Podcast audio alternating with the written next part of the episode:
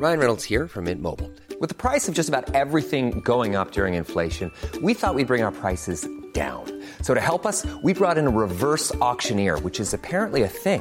Mint Mobile unlimited premium wireless. Ready to get 30, 30, bit to get 30, bit to get 20, 20, 20, bit to get 20, 20, bit to get 15, 15, 15, 15 just 15 bucks a month. So, Give it a try at mintmobile.com slash switch. $45 upfront for three months plus taxes and fees. Promo for new customers for limited time. Unlimited more than 40 gigabytes per month. Slows. Full terms at mintmobile.com. Bonjour et bienvenue dans Podcasting, le podcast quotidien d'actualité du Grand Sud-Ouest. Chaque jour, suivez-nous à la découverte de l'information régionale avec les journalistes et chroniqueurs des médias indépendants qui sont nos partenaires. Je m'appelle Jean Berthelot de Lagleté et l'épisode du jour vous est présenté par Juliette Chénion.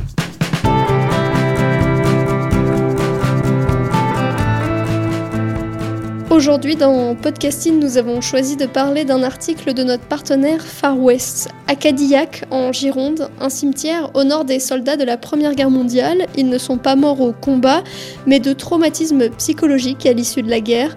Cadillac, les fous cachés de la Grande Guerre, c'est le titre de votre article. Amandine Sagnal, bonjour. Bonjour. Vous êtes journaliste à la rédaction de Far West et vous êtes donc allé en reportage à Cadillac, c'est à 40 km au sud-est de Bordeaux. À quoi ressemble ce cimetière Que voit-on quand on arrive sur le site Alors c'est un cimetière qu'on appelle aussi le cimetière des fous, car euh, c'est là qu'étaient enterrés les malades de l'hôpital psychiatrique de Cadillac. J'avais déjà eu l'occasion de voir le cimetière avant sa rénovation en 2020, mais à l'époque il faut savoir qu'il était totalement laissé à l'abandon et il était assez fréquent de tomber sur euh, des os ou même des crânes qui sortaient de terre. Euh, C'était assez lugubre et, et hyper morbide. Aujourd'hui, ça a vraiment plus rien à voir. À l'entrée du cimetière, il y a de grands panneaux qui expliquent l'histoire du cimetière et la raison de sa rénovation. Et passé ce sas, là, on rentre vraiment dans le cimetière où euh, les allées ont été complètement nettoyées et euh, où les croix ont été remises en état. Et surtout, euh, ce que je trouve qui témoigne le plus de la prise en compte de ces malades, c'est que maintenant, on trouve le nom des personnes enterrées qui sont gravées sur de grandes plaques au fond du cimetière. Ce site a été rénové donc en septembre euh, 2020. Il est situé derrière une unité de l'hôpital psychiatrique où étaient accueillis des soldats de la Première Guerre. Oui, alors en fait, euh, les soldats de la Première Guerre mondiale qui étaient internés euh, l'étaient comme tous les autres malades. Il avait pas forcément, euh, ils n'étaient pas forcément dans ce qu'on appelle aujourd'hui l'UMD, l'unité pour malades difficiles. Mais effectivement, comme je l'explique dans l'article, la Première Guerre a engendré de très nombreux traumatismes psychiques chez les soldats. Et beaucoup ont été internés dans ce qu'on appelait à l'époque l'asile d'aliénés de Cadillac, qui est en fait est l'ancêtre de l'hôpital psychiatrique d'aujourd'hui. L'histoire qui est intéressante derrière, c'est que tous ces soldats, une fois qu'ils avaient passé la porte de l'asile, sont pour la plupart tombés dans l'oubli. Parce qu'un malade psychiatrique euh, ou un fou, comme on les appelait à l'époque, c'était une honte non seulement pour la patrie, mais c'était une honte aussi pour les familles. C'est encore un peu le cas aujourd'hui, mais ça l'était d'autant plus à l'époque. La folie, déjà, on voulait pas la voir et, euh, et tous ces anciens combattants qui sont morts pour beaucoup à l'asile, dans l'indifférence totale, euh, n'ont jamais été vraiment ni décorés ni honorés. Il y a au total 900 sépultures, mais dans votre article, vous parlez de 3000 soldats qui pourraient être enterrés sous euh, ce cimetière. Pourquoi manque-t-il des sépultures? Oui, alors ce sont pas mes chiffres. hein. Moi, je me suis basée sur les travaux du professeur Benezek, qui était euh, médecin-chef des hôpitaux psychiatriques de Cadillac et qui était également euh, médecin légiste et criminologue. Alors en fait, pendant des années, le professeur Benezek a réalisé un travail de fourmi en épluchant les dossiers médicaux des malades, en cherchant les noms et les dates des internements. Et à la suite de ça, il a écrit plusieurs articles scientifiques sur lesquels moi je me suis appuyée pour mon papier et euh, dans lesquels il détaille le nombre total d'internés qui, euh, qui a priori seraient enterrés là. Alors lui, il estime à environ 3000 le nombre de malades qui seraient enterrés dans le cimetière des fous, car beaucoup auraient en fait été inhumés à même la terre, sans sépulture, euh, simplement entassés les uns sur les autres. Il est possible aussi que des croix soient tombées au fil du temps, car avant la rénovation du cimetière, c'était assez fréquent de voir des croix par terre qui avaient été renversées par une tempête. Donc il est possible que bah, des croix manquent en fait tout simplement, et là aujourd'hui il y en a 900, mais il est tout à fait possible que- qu'au total il y en ait eu beaucoup plus que ça avant.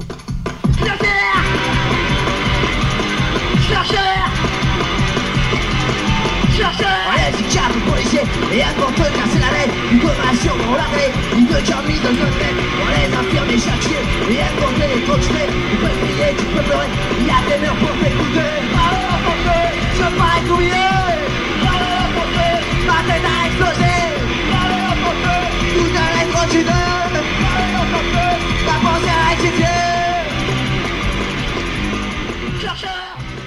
Ce lieu a été délaissé pendant des années par les pouvoirs publics, mais plusieurs personnes se sont battues pour lui rendre son importance. Par exemple, Martine Bajol de l'association des Amis du cimetière des oubliés. Comment a-t-elle participé à sauver ce cimetière? Martine Bajol, elle m'a expliqué qu'elle s'est intéressée à ce cimetière à la base, bah vraiment pour lui rendre son humanité en fait. Elle a une relation assez particulière avec Cadillac, puisqu'elle a elle-même été psychologue à l'hôpital psychiatrique.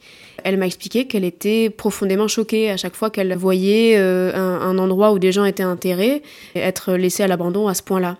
Donc à partir de là, ce qu'elle a fait, c'est qu'elle est allée chercher le professeur Benezek, et ensemble, ils ont créé l'association du cimetière des oubliés pour mener euh, une bataille juridique qui, au final, a conduit à la rénovation du cimetière. C'est vraiment le, le, professeur Benezek qui a eu l'idée de mettre l'accent sur les soldats enterrés là pour sauver le cimetière. Parce qu'en insistant sur le fait qu'il y ait des poilus qui soient enterrés sous terre, euh, l'histoire prenait vraiment un autre tournant et là on touchait vraiment au devoir de mémoire. La rénovation a, a totalement changé le site. Est-ce que c'est ce qu'attendaient euh, le professeur Benezek et Martine Bajol? Alors oui, le cimetière a beaucoup changé effectivement. J'ai l'impression que tous les deux, que ce soit Martine Bajol ou euh, le professeur Benezek, sont assez satisfaits de la façon dont, dont il a été réhabilité. Il faut imaginer que le cimetière a quand même gardé son, son aspect d'origine, on va dire. On n'est pas dans un cimetière avec des croix blanches et de la pelouse à l'américaine. Ce, cimetière, il a gardé son côté triste et sobre qu'il avait avant et tout en devenant beaucoup plus humain et beaucoup plus, euh, beaucoup plus propre quand même. Et en ça, je trouve ça bien parce que ce cimetière, il a une histoire particulière et ça aurait été dommage de, de la polisser. Vous expliquez aussi qu'il n'a pas été facile de faire rénover ce site et de le faire reconnaître comme un lieu de mémoire important. Pourquoi? Qu'est-ce qui a pu freiner les démarches? Alors en réalité, je pense qu'il y a plusieurs explications à ça. La première, c'est que personne ne s'intéressait trop à ce cimetière. Tout le monde voulait l'oublier euh, à Cadillac et probablement oublier ceux qui sont atterrés avec. D'ailleurs, l'ancien maire de Cadillac n'était lui pas du tout favorable à, la rénovation.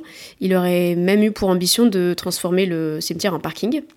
De la même manière, comme on faisait tout pour cacher un membre de la famille qui aurait été interné à Cadillac, la plupart de leurs descendants ignorent même qu'ils ont un ancêtre qui est enterré là-bas. Donc au final, euh, personne, que ce soit les pouvoirs publics ou même les, particuliers, se souciait vraiment de, ce qu'était devenu, de ce que devenait ce cimetière. Il fallait vraiment avoir envie de se battre pour des morts dont tout le monde se fichait, si je caricature un peu. Et finalement, il n'y a eu que le professeur Benezek et l'association des Amis du Cimetière pour s'y intéresser. Il y a aussi euh, une autre histoire dont je parlerai dans un prochain article sur Far West qui peut expliquer cette réticence à parler du cimetière des oubliés. Pendant la Seconde Guerre mondiale, de très nombreux malades qui sont morts de faim à l'hôpital euh, psychiatrique de Cadillac, donc qui était encore l'asile psychiatrique. Et euh, apparemment, donc, ce serait le, personnel même de, l'asile qui serait en cause. Euh, ça aussi, ça fait tâche dans l'histoire et, je pense qu'à Cadillac, on n'a pas forcément envie d'en reparler. Donc finalement, c'est vraiment la, la, plaidoirie du professeur Benezek qui a convaincu le, préfet de région à l'époque, en 2000, je crois que c'était en 2008. Et donc ce préfet, à l'époque, en apprenant l'histoire du cimetière, s'est insurgé et c'est lui qui a fait en sorte qu'il qu soit reconnu comme monument historique en 2010. J'y pense tout le temps, et pour que ça passe, ça passe, je m'automédique, j'avale, j'avale les extra merdiques. Ouais, ouais. Et je me dis que ça va. Et quand tout fout le camp, je prends la poudre d'escampette. Comme étant que mon pouls ralentisse, que les voix se taisent. Après la tempête, je flotte dessus hantises. Dessus la peur d'être fou, allié. Marteau comme ici les requins, que j'aime l'homme quinte au fond du bocal fêlé. Il y a d'autres cimetières de la sorte euh, en France. Dans le titre, vous parlez de fous cachés. Pour quelle raison a-t-on mis du temps à parler de cette facette de l'histoire? Comme je le disais, euh, c'était des soldats qui faisaient honte à tout le monde et surtout à la patrie. C'était des soldats qui étaient devenus chétifs, qui étaient devenus faibles, ils tremblaient, ils criaient en pleine nuit.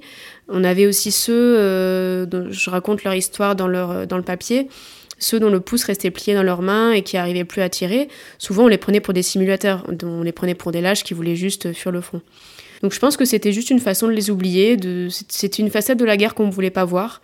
Et donc pour les oublier, pour les cacher des autres, bah on les mettait dans des asiles de fous et, et on les laissait mourir là-bas. À l'époque, en 1914, on ne connaissait pas non plus le syndrome post-traumatique. Comment les médecins appréhendaient-ils les troubles des soldats? Au début de la guerre, la plupart des médecins pensent soit que les soldats simulent, comme j'expliquais avec l'histoire du pouce replié dans la main, soit qu'ils ont été victimes de blessures physiques qui, elles, ont engendré des séquelles psychiques. Alors au début, ils comprennent pas vraiment ce qui se passe, ils comprennent pas ce qui arrive à ces soldats, qui en plus ont, euh, la réputation d'être euh, des, glorieux poilus, ils sont valeureux, ils sont forts. Donc vraiment au départ, euh, tous ces médecins sont démunis, ils comprennent pas ce qui arrive à ces soldats. ils pensent même à ce qu'on appelait à l'époque l'hystérie, qu'on disait être une maladie qui touchait plutôt les femmes, donc. Et ce qu'ils faisaient, enfin ce, que certains médecins faisaient, c'est qu'ils comprimaient l'endroit où se trouvait l'utérus pour les femmes, et ils le faisaient pour les hommes. Euh, donc euh, ouais, on voit vraiment qu'il y avait euh, une vraie incompréhension et que les médecins de l'époque étaient complètement démunis. Et il y avait aussi des méthodes particulièrement traumatisantes, notamment un médecin qui les pratiquait. Oui, il y a eu le professeur Clovis Vincent notamment, qui lui était médecin-chef du centre neurologique de Tours. Et lui, il a créé ce qu'on a appelé la méthode du torpillage. Donc le principe, c'était d'infliger des séances d'électrochoc au malade pour agir sur son inconscient et parfois même en, l'insultant. Alors là, euh, ouais, on se rapprochait quand même plus de la torture que du soin.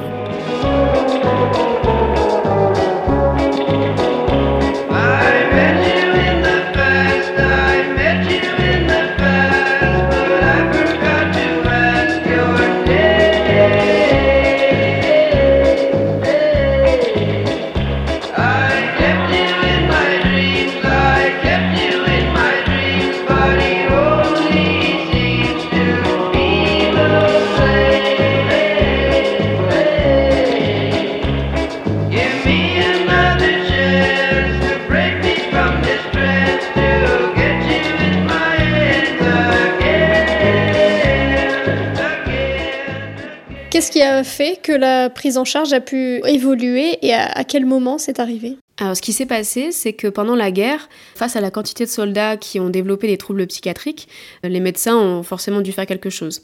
Et plutôt que de tous les envoyer dans des asiles euh, psychiatriques comme ceux de Cadillac, ce qu'ils commencent à faire, même au début de la guerre, ils commencent à différencier les malades euh, dits légers et d'autres malades qui sont, eux, incurables. Alors on assiste à ce moment-là à la création de centres neurologiques régionaux en zone intérieure qui sont justement là pour remettre sur pied ces malades légers, car à cette époque-là, la guerre a besoin d'hommes et, euh, et qu'il faut les renvoyer au plus vite sur le front. Donc effectivement, c'est le professeur Régis qui va faire évoluer cette prise en charge, entre autres, hein, il n'y a pas que lui, mais c'est celui qui ouvre le premier euh, de ces centres et ce centre se trouve à Bordeaux. Et surtout, la grande nouveauté de cette prise en charge, c'est que enfin, on rattache ces troubles psychiatriques directement à la guerre. Ça, c'était pendant la Première Guerre mondiale, mais il faudra attendre 1992 euh, pour que le trouble mental soit officiellement reconnu comme blessure de guerre par la France. Oui, et c'est presque drôle quand on y réfléchit parce que en 1992, il ne devait pas rester beaucoup de poilus encore en vie. D'ailleurs, les soldats qui sont morts à l'asile après la guerre n'ont jamais eu en fait droit à la mention euh, mort pour la France. Même si leurs troubles mentaux étaient vraiment imputables à la guerre, ils n'avaient pas droit à cette mention-là. Ce que vous expliquez aussi dans votre article, c'est que finalement le manque de reconnaissance envers ces, soldats est lié euh, plus généralement au regard de la société sur euh, la folie qui évolue assez lentement. Entre autres, oui. Euh, je pense qu'on a beau avoir rénové le cimetière, le regard sur ce qu'on appelait la folie à l'époque, et qu'on peut appeler plutôt les maladies psychiatriques, les maladies mentales, ce regard-là, il n'a pas beaucoup changé la maladie mentale, elle fait toujours peur, elle fait souvent honte, et, ça, ça met du temps à évoluer. Et cette histoire, je trouve qu'au-delà des poilus, elle dit vraiment quelque chose de notre histoire à nous et de notre société qui, euh, qui en fait, n'a pas voulu voir des gens qui étaient malades.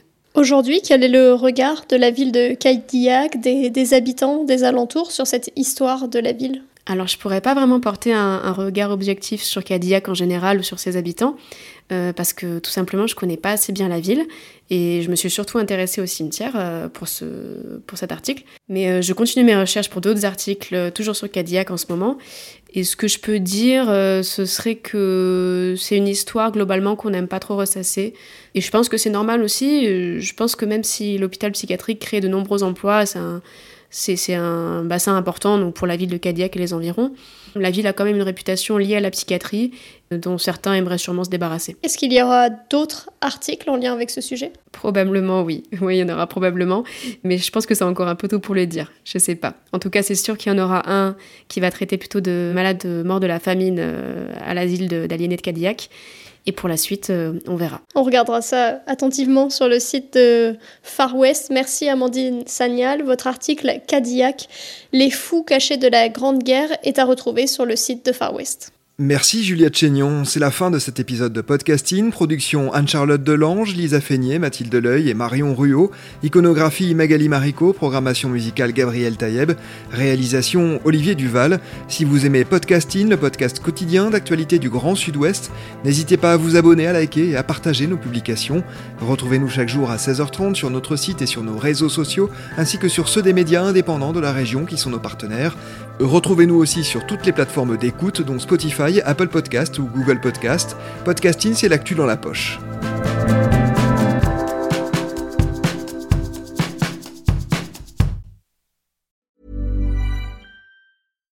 When you make decisions for your company, you look for the no-brainers. And if you have a lot of mailing to do, stamps.com is the ultimate no-brainer. It streamlines your processes to make your business more efficient, which makes you less busy. Mail checks, invoices, legal documents, and everything you need to keep your business running with Stamps.com. Seamlessly connect with every major marketplace and shopping cart. Schedule package pickups and see your cheapest and fastest shipping options from different carriers. With rates up to 89% off USPS and UPS rates. And with the Stamps.com mobile app you can take care of mailing and shipping wherever you are. Make the same no-brainer decision as over 1 million other businesses with stamps.com. Sign up with code program for a 4-week trial plus free postage and a free digital scale. No long-term commitments or contracts. That's stamps.com. Code program.